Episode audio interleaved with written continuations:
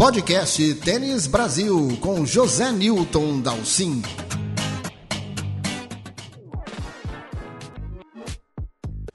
Iga Świątek é novamente a melhor tenista do mundo.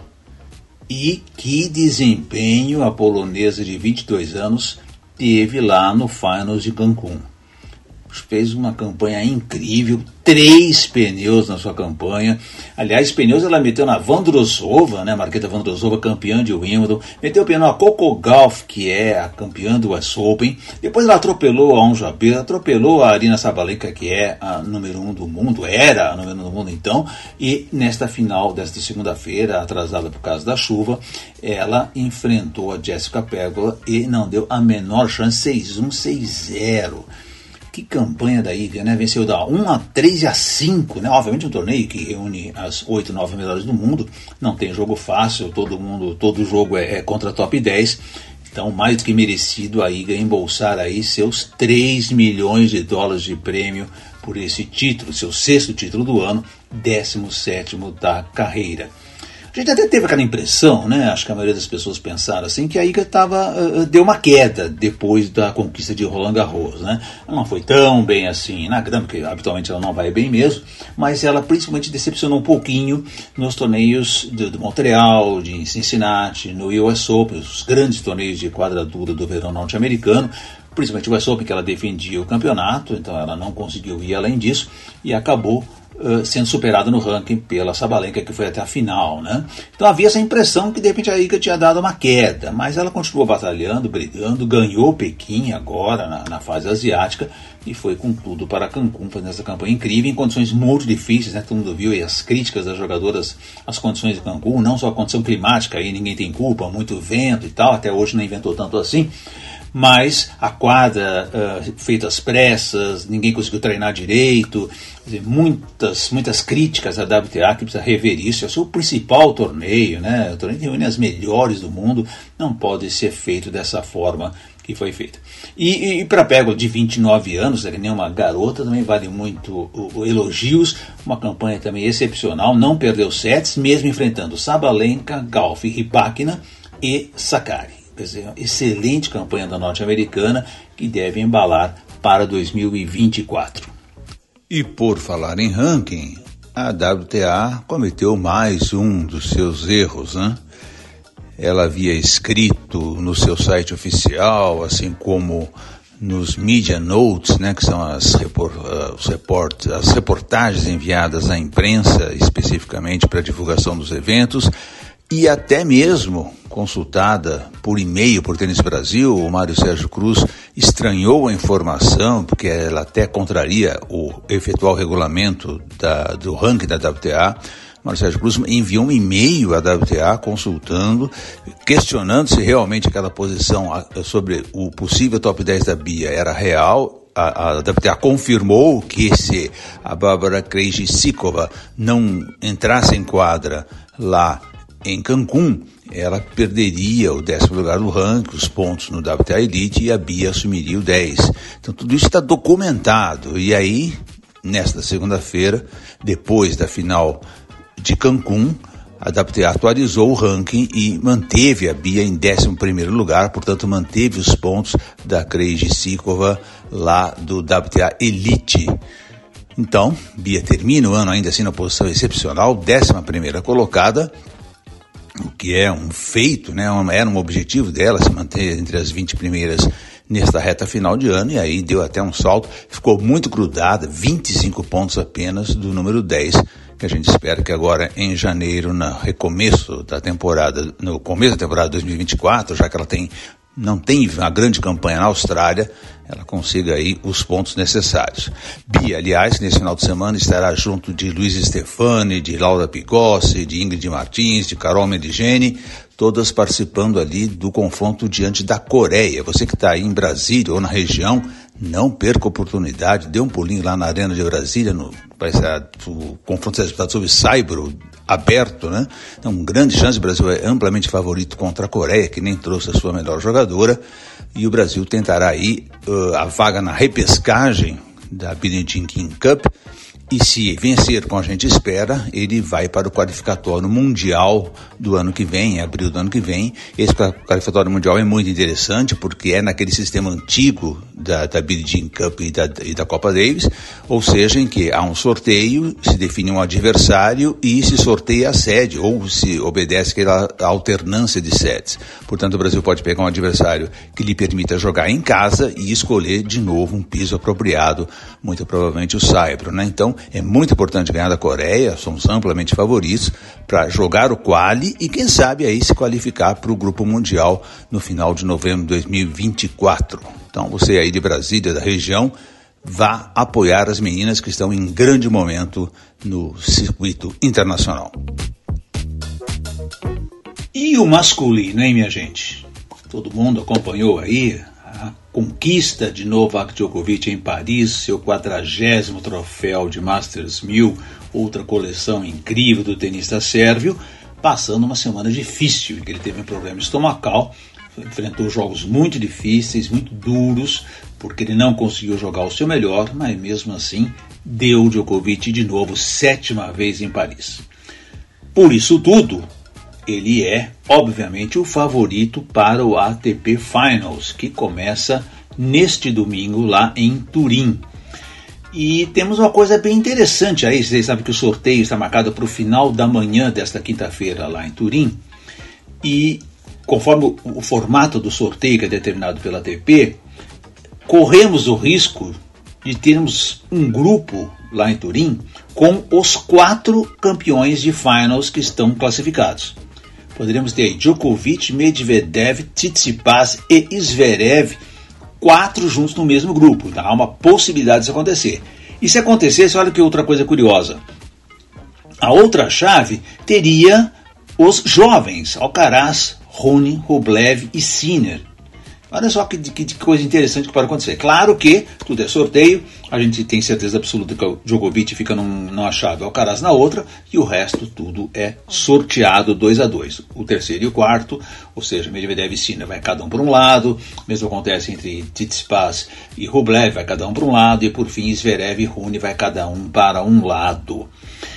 Desses oito classificados, também vai destacar algumas coisinhas rápidas aqui para vocês. Djokovic, obviamente, é o grande destaque. 16 vezes ele se classificou para o Finals. A única vez desde 2007 que ele não disputou o torneio que encerra a temporada foi em 2017, aquele ano ruim que ele teve em 2017. E outra coisa curiosa, ele já ganhou seis vezes, vocês sabem, mas em três sedes diferentes. Ele ganhou em Xangai, ganhou em Londres e ganhou também em Turim. Uh, o Djokovic busca, ele é ex-campeão, ele busca o sétimo campeonato e aí ele vai se isolar, pode se isolar completamente como o maior vencedor do Finals. Hoje ele empata com o Federer. Já o Alcaraz, olha que situação completamente radical. O Alcaraz até se qualificou para o ano passado, mas ele acabou não jogando por lesão. Ele se contundiu. Então o Alcaraz, na verdade, vai fazer agora 2023 a sua estreia efetiva no torneio. Né? E já vimos aí, até pelo resultado em Paris, que o Alcaraz não está confiante, não está jogando o seu melhor tênis. Né? Então fica aí uma possibilidade interessante do que vai acontecer com o Alcaraz na sua primeira investida no, no, Finals. Né? Já o Medvedev é o quinto ano seguido, ele já foi campeão em 2020 e foi vice em 2021. O Sinner, oficialmente, ele vai disputar, ele se classificou pela primeira vez, mas na verdade ele já disputou o torneio em 2021, ele foi reserva, acabou entrando e teve uma vitória e uma derrota, né? mas classificado por pontuação é a primeira vez do Sinner também. O Rublev é o seu quarto ano seguido, sua melhor campanha foi a semi do ano passado. O Tsitsipas, cinco anos consecutivos, foi campeão em 2019. O Zverev, olha só, o Zverev é um cara que tem que ficar atento, hein, minha gente? Campeão em 2018 e 2021, quer dizer, dois títulos de finals, é muito importante para o currículo. Ninguém eh, esquece aquele título em 2018 espetacular, em que ele ganhou do Federer na semi de Djokovic na final, quer dizer, um título de primeiríssima qualidade dele. Ele também tem uma semi em 2019. O Zverev já vai para a sua sexta presença não finals. E o Roger Rune é o outro debutante, se classificou agora aí em Paris, na, no, no, último segundo, já acompanhado de Boris Becker. Quem sabe o Rune não tem expectativa nenhuma sobre ele, o objetivo dele era chegar ao finals. Quem sabe aí ele se solte e tenha um grande campeonato. Importante a gente dizer que Alcaraz e Rune, os dois têm 20 anos, então será a primeira vez desde 2000, portanto 23 anos atrás, em que dois jogadores de 20 anos se classificam para o mesmo Finals. A última vez que isso tinha acontecido foi lá em 2000, o ano inesquecível em que o Guga ganhou, em que jogaram o Safin e o Hewitt. Muito bem, e a entrevista do podcast dessa semana é com Laura Pigossi. Matheus Alcim foi lá até a Academia Play aqui em São Paulo e bateu um papo com a campeã pan-americana de simples e duplas, que tem vaga garantida em Paris, e ela contou aí como é que foi seu título, como é que ela está vendo esse momento da sua carreira e os seus planos que continuam firmes para 2024. E com você aí, Matheus Dalcin com Laura Pigossi. Olá a todos os ouvintes do podcast Tênis Brasil. Estamos aqui em São Paulo com a mais nova campeã pan-americana nas simples e nas duplas, Laura Pigossi. Laura, seja muito bem-vinda, muito obrigado por receber a gente, nos atender, poder bater esse papo para o podcast Tênis Brasil. Bom, começando aqui pelo PAN, você saiu já como favorita lá em Santiago e certamente aumenta a pressão, né? Qualquer torneio você entra como cabeça 1. E aí você fez dois jogos muito duros você acha que a força mental foi o ponto-chave assim durante essa sua, sua campanha? Com certeza. Eu acho que o fato de eu ter passado por momentos muito difíceis e altos e baixos durante o torneio me deixou muito forte ao longo dessa semana e inclusive eu salvei um match, dois match points na segunda rodada contra a peruana e o 7-6 da negra não, o jogo da contra a americana também foi muito difícil. Eu perdi o primeiro set. A maneira como ela estava jogando, as condições mudaram. O dia estava muito frio, chuvoso, é, a quadra muito diferente. Então eu tive que me adaptar muito durante essa semana. É, mas como você disse, eu era cabeça 1, eu tinha muita pressão, eu era jogadora a bater e todas sabia que todas iam entrar para jogar contra mim com o seu melhor nível, sem nada a perder, e eu aceitei, eu aceitei essa essa obrigação de estar tá lá como cabeça número um, é, o desafio e conseguir trazer para casa a vaga e a medalha de ouro, né? Bom, no ano passado você teve um ano inacessível, você chegou, fez sua primeira final de WTA, chegou no top 100 e tudo isso aos 28 anos. Como você encara essa questão de idade? Você acha que tipo, tem muita carreira pela frente? Como é que você vislumbra aí os próximos anos? Com certeza. Eu, para ser bem sincero, não me vejo com 28 anos. Eu me vejo muito mais nova, na verdade. Eu sempre falo que de alma eu tenho uns 25. Mas eu não tenho muito problema com isso. Eu acho que cada um tem o seu tempo de conseguir as coisas, de amadurecer. Eu acho que eu estou no meu melhor momento, estou com o meu melhor físico, é, a minha melhor forma mental também. Então, eu acho que isso não é algo que pese para mim. Show.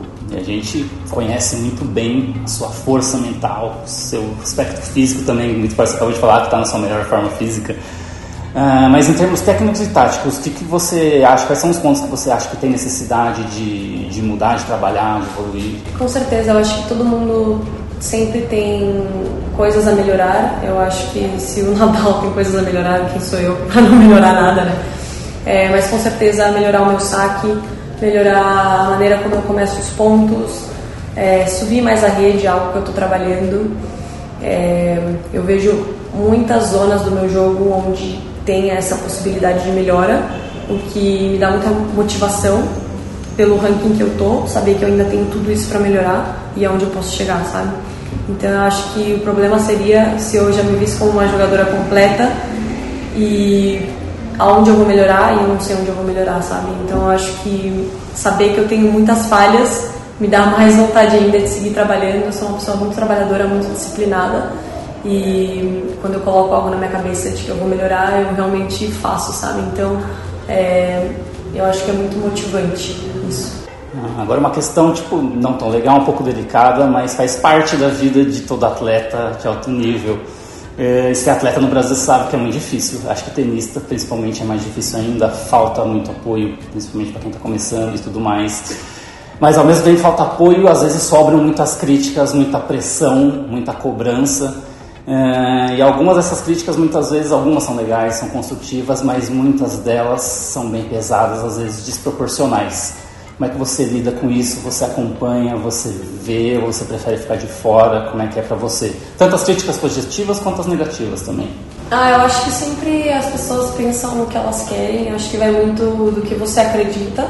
E pessoalmente, como tenista, é, no Instagram é, tem muitos apostadores e falam muitas coisas, tanto quanto eu, tanto quando eu ganho, quando, é, como quando eu perco. Então eu acho que as pessoas nunca vão estar 100% contentes. Então eu acho que é, é algo que eu tento relevar nessa situação. Já com o apoio no Brasil, eu acho que vem crescendo muito desde que quando eu comecei a jogar. Eu acho que principalmente a base está tendo muito apoio da confederação, principalmente em torneios.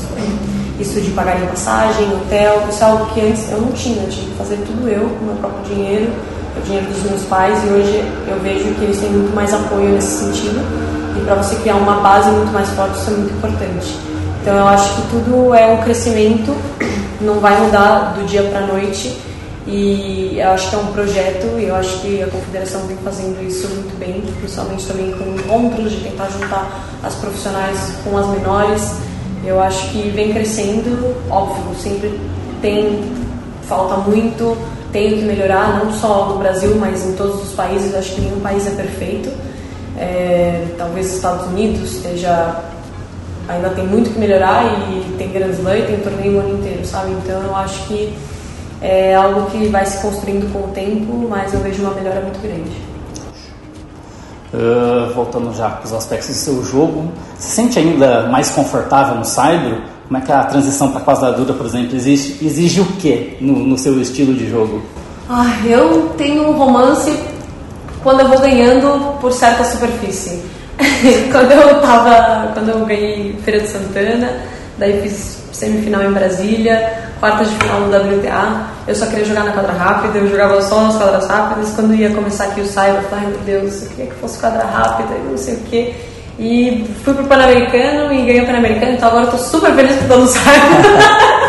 eu não tenho muito problema, eu, eu consigo adaptar meu jogo nos dois, mas geralmente as pessoas falam que o meu jogo, é, eu acho que me favorece mais o Cyber, apesar de eu achar que eu gosto e eu, eu machuco mais na quadra rápida. Então é meio que. Acho que depende do momento, depende muito da minha atitude em quadra, a maneira como eu jogo, se eu tô confiante, se eu não tô tão confiante. Então acho que vai mais de mim do que da superfície. Mas para fazer muitas adaptações no seu jogo ou não? Como é que funciona isso? Uh, um pouco. Eu acho que quando eu jogo no Saibro eu tento principalmente jogar com a bola um pouco mais alta, tirar a bola das cinturas das jogadoras, deixar os pontos mais longos. Uh, as meninas elas têm mais dificuldade é, de entrar na quadra e jogar reto como elas gostam. Eu sou uma jogadora diferente, eu gosto de jogar mais com a variação de alturas, eu sou uma jogadora menor, corro mais.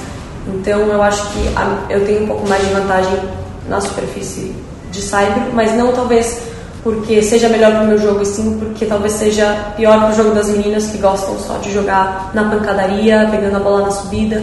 Então acho que como o cyber não quica tão bem, às vezes é, você não consegue jogar tão dentro da quadra, eu acho que por esse fato tenho um pouco mais de tempo e eu acabo jogando melhor no cyber. Mas eu gosto muito das, das duas superfícies eu tive ótimos resultados já nas duas também, então eu acho que é mais, é, como eu falei, onde eu estou ganhando mais, o meu romance é por, esse, por essa superfície. Ah, agora já pensando no ano que vem, Austrália Open aí já de olho na vaga direta, você pode disputar de novo aí o primeiro grande da temporada, mas precisa somar alguns pontinhos. Vai ter agora vão ter quatro WTA 125 no final de ano. Você vai disputar todos eles? Como, como é que está o planejamento para essa reta final de temporada? Sim, eu jogo ainda Billie Jean King Cup, é, dia 10 e 11 de novembro. Depois eu embarco para o Chile. E o Chile e WTA de Floripa contam, acho que ainda contam para a Austrália. Não sei se, se a Argentina conta. Acho que a Argentina e o Uruguai não, já não contam para a chave da Austrália Open, mas mesmo assim eu vou jogar porque acho que são torneios na América do Sul onde é minha casa. Então eu me sinto em casa, eu jogo bem, eu gosto é, de jogar no Cyber. Eu acho que são torneios que a América do Sul faz e eu acho legal prestigiar, porque é muito bom, é muito bom para nós. E, e com certeza eu vou dar o meu melhor e vou tentar conseguir essa vaga para o Australian Open. Bom, para fechar, você já jogou dois slams, já chegou no top 100, tem medalha de bronze olímpica, tem duas medalhas de ouro pan-americana e já se garantiu para Paris 2024, praticamente, né? Quais seus sonhos ainda? O que, você tem para realizar a curto e médio prazo?